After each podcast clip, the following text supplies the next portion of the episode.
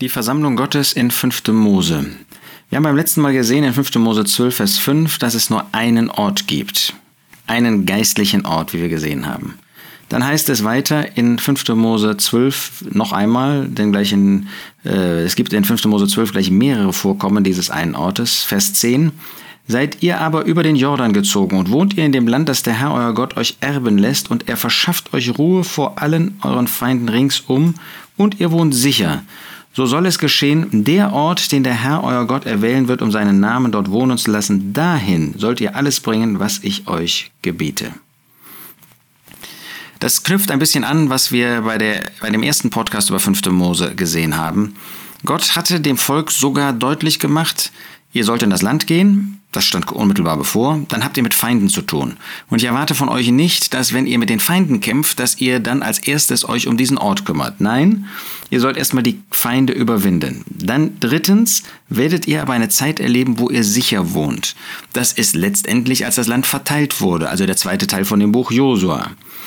Und wenn das dann so ist, dann sollt ihr den Ort, den der Herr euer Gott erwählen wird, das ist jetzt Vers 11, um seinen Namen dort wohnen zu lassen, dahin sollt ihr alles bringen, was ich euch gebiete. Und da waren jetzt besonders Opfer erstmal genannt. Das heißt, dann würden sie ihren Gehorsam zeigen, indem sie diesen Ort erfragen. Denn sie konnten ja nur an diesen Ort etwas bringen, wenn sie zuvor Gott gefragt haben, was ist das für ein Ort? Wo ist dieser Ort? Wo möchtest du denn, dass wir da hingehen? Und wir haben gesehen, das ist damals über Jahrzehnte, Jahrhunderte nicht geschehen. Und wir müssen zugeben, dass das in der kirchengeschichtlichen Zeit auch viele, viele Jahre nicht gewesen ist. Dass man eben nicht danach gefragt hat, was der Herr wirklich für Gedanken über diesen Ort, über diesen Wohn, seinen Wohnort hat. Und müssen wir nicht zugeben, dass das auch heute immer wieder der Fall ist, dass man eben nicht fragt danach, was möchte der Herr, wo möchte der Herr, dass wir zusammenkommen, sondern dass man das nach eigenen Gedanken tut. Und dabei hilft natürlich nichts, dass man sagt, ja, aber bei uns ist er in der Mitte. Wir lesen das in dem Propheten Micha. Ja, da sagen seine Häupter in, in Richter äh, in Micha 3 Vers 11, seine Häupter richten für Geschenke und seine Priester lehren für Lohn und seine Propheten wahrsagen für Geld und sie stützen sich auf den Herrn und sagen, ist nicht der Herr in unserer Mitte? Kein Unglück wird über uns kommen. Darum wird euretwegen Zion als Feld gepflügt werden und Jerusalem wird zu Trümmerhaufen und so weiter. Ähm, das heißt, äh, man kann natürlich behaupten, ja, das können wir, das kann ich, äh, das kann jeder, kann behaupten, äh, ja, ja, wir, wir kommen im Namen des Herrn zusammen. Aber das ist ja nicht der Punkt, sondern, und darum geht es jetzt hier in Vers 11, es ist Gehorsam nötig. Der Herr erwartet, dass man dann auch eben alles dahin bringt, was ich euch gebiete. Für das Volk Israel war das ein gesetzlicher Gehorsam. Für uns ist das natürlich kein gesetzlicher Gehorsam, für uns ist das ein freiwilliger Gehorsam, ist das ein Gehorsam von Herzen. Und die Frage ist, sind wir das? Ja, bringen wir das dahin, was dahin gehört und lassen wir alles draußen, was da nicht äh, keinen Platz hat? Wie ist das mit unserem Fleisch? Ist das nicht oft äh, nicht nur anwesend? Wir können es ja noch nicht ähm, verhindern, weil wir ähm, an unser Fleisch gebunden oder das Fleisch an uns gebunden ist. Aber das Fleisch muss ja nicht über uns herrschen. Diese alte Natur, die wir bis an unser Lebensende haben, diese, diese Macht, die uns ähm, in ihre Gewalt bringen möchte, die ist da. Aber wir können uns für das halten, was wir sind, tot, gestorben mit Christus. Dann hat das Fleisch, dann hat diese sündige Natur, dann hat diese Sünde keinen Platz praktischerweise in unserem Leben.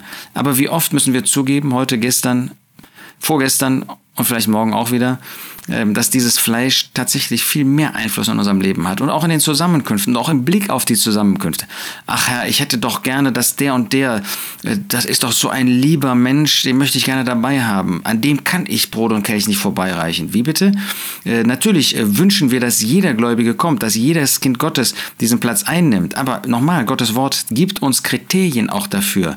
Und da kann ich nicht nach meiner Sympathie, nicht nach dem, was ich gerne möchte, was mir so vorschwebt handeln, sondern sondern da muss ich Gottes Wort gehorsam sein.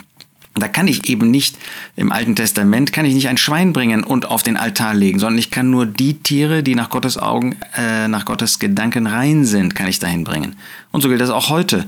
Da kann ich nicht irgendwie Gott Anbetung bringen. Ja, nicht, dass wir irgendwelche formalen Vorschriften hätten, sondern es muss Gott würdig sein. Es muss auch in der Sprache, und da, da gibt es keine irgendwie detaillierte Festlegung, natürlich nicht, aber es muss auch in der Sprache angemessen sein, den Inhalten. Es muss in der, ähm, bei der Musik, bei den Liedern, muss es geistlich sein. Wir müssen es geistlich singen können. Das kann nicht irgendwie sein. Das, da ist nicht egal, was und wie und wo ähm, wir handeln. Sind wir von Herzen Gott gehorsam? Dann gehen wir zu dem dritten Vorkommen in 5. Mose 12 und das finden wir dann ab Vers 12. Da sagt ähm, der Geist Gottes durch Mose zu dem Volk, und ihr sollt euch vor dem Herrn euren Gott freuen, ihr und eure Söhne und eure Töchter und eure Knechte und eure Mägde und der Levit, der in euren Toren ist, denn er hat weder Teil noch Erbe mit euch. Hüte dich, dass du deine Brandopfer nicht an jedem Ort opferst, den du siehst, sondern an dem Ort, den der Herr in einem deiner Stämme erwählen wird, dort sollst du deine Brandopfer opfern und alles tun, was ich dir gebiete. Ja, wir finden also hier, dass Gott deutlich macht, wer teilnehmen kann, wer nicht teilnehmen kann. Es gibt solche, die weder Teil noch Erbe mit ihnen hatten. Ähm, sie sollten sich hüten, das an jedem Ort zu tun. Es gab diesen einen Ort. Lasst uns das ernst nehmen. Das ist nicht egal, auf welcher Grundlage wir zusammenkommen. Hüte dich. Wir müssen die biblische Grundlage nehmen und das müssen wir an Gottes Wort auch immer wieder einmal überprüfen. Ich sage nicht, dass wir das jeden Sonntag überprüfen müssen. Ein Zusammenkommen verändert nicht innerhalb kürzester Zeit seine Grundsätze. Aber es kann sich, wir sehen das in Offenbarung 2 und 3, es kann sich über relativ kurze Zeit, können sich falsche, böse, unbiblische Grundsätze einschleichen. Und da sollten wir auf der Hut sein. Und dann heißt es eben, an, den Ort, äh, an dem Ort, wo den der Herr äh, in einem deiner Stämme erwählen wird, dort sollst du deine Brandopfer opfern. Und dort alles tun, was ich dir gebiete.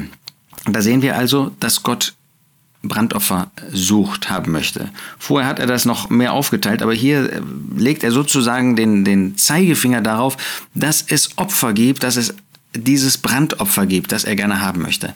Das ist der Wunsch. Der möchte nicht, dass wir einfach nur zusammenkommen, ja, und dass wir dann uns überlegen, ja, was können wir eigentlich mal machen, sondern er möchte Anbetung an diesem Ort empfangen. Es ist ein Ort, wo er deshalb auch gerne in der Mitte sein möchte, weil er selber geehrt wird, weil er selber angebetet wird.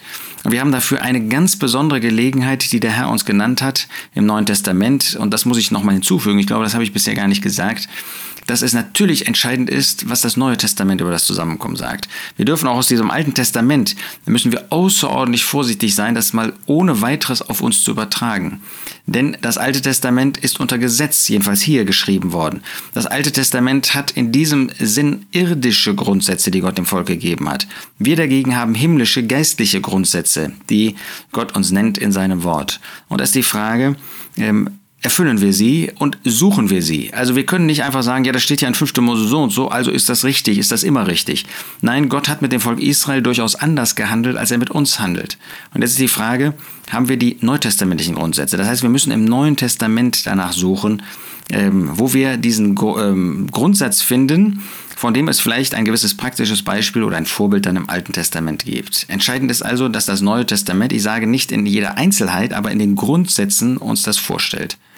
Und der Grundsatz, dass es einen Ort gibt, beziehungsweise ein Zusammenkommen gibt, wo wir dem Herrn Jesus und Gott die Anbetung bringen, das finden wir im Neuen Testament. Der Herr Jesus hat zu seinen Jüngern gesagt, tut dies zu meinem Gedächtnis, nämlich das Brot brechen und von dem Kelch trinken. Wir finden in 1. Korinther 10 und 11, dass über den Tisch des Herrn und das Mahl des Herrn genau das uns vorgestellt wird, dass der Herr diesen einen Ort hat, wo er gerne angebetet wird. Das heißt, wir haben im Neuen Testament diesen Grundsatz finden wir, und hier sehen wir das Brandopfer opfern. Ist das unser Anliegen? Es ist wichtig und es ist wertvoll, dass ich persönlich oder vielleicht auch mit Freunden zusammen die gute Botschaft weitergebe. Das sollen wir unbedingt tun. Aber das Erste, was wir hier in diesem Zusammenhang nach dem einen Ort, nach dem Gehorsam finden, ist, dass Gott Anbetung haben möchte. Und das wird interessanterweise eigentlich bei allen drei Vorkommen erwähnt, die Opfertiere, die Opfer, die Gott gerne haben möchte. Ist uns das ein Anliegen vor allem anderen, dass wir ihm Anbetung bringen, dass wir zu seinem Gedächtnis zusammenkommen, dass wir das tun, was sein Herz erfreut?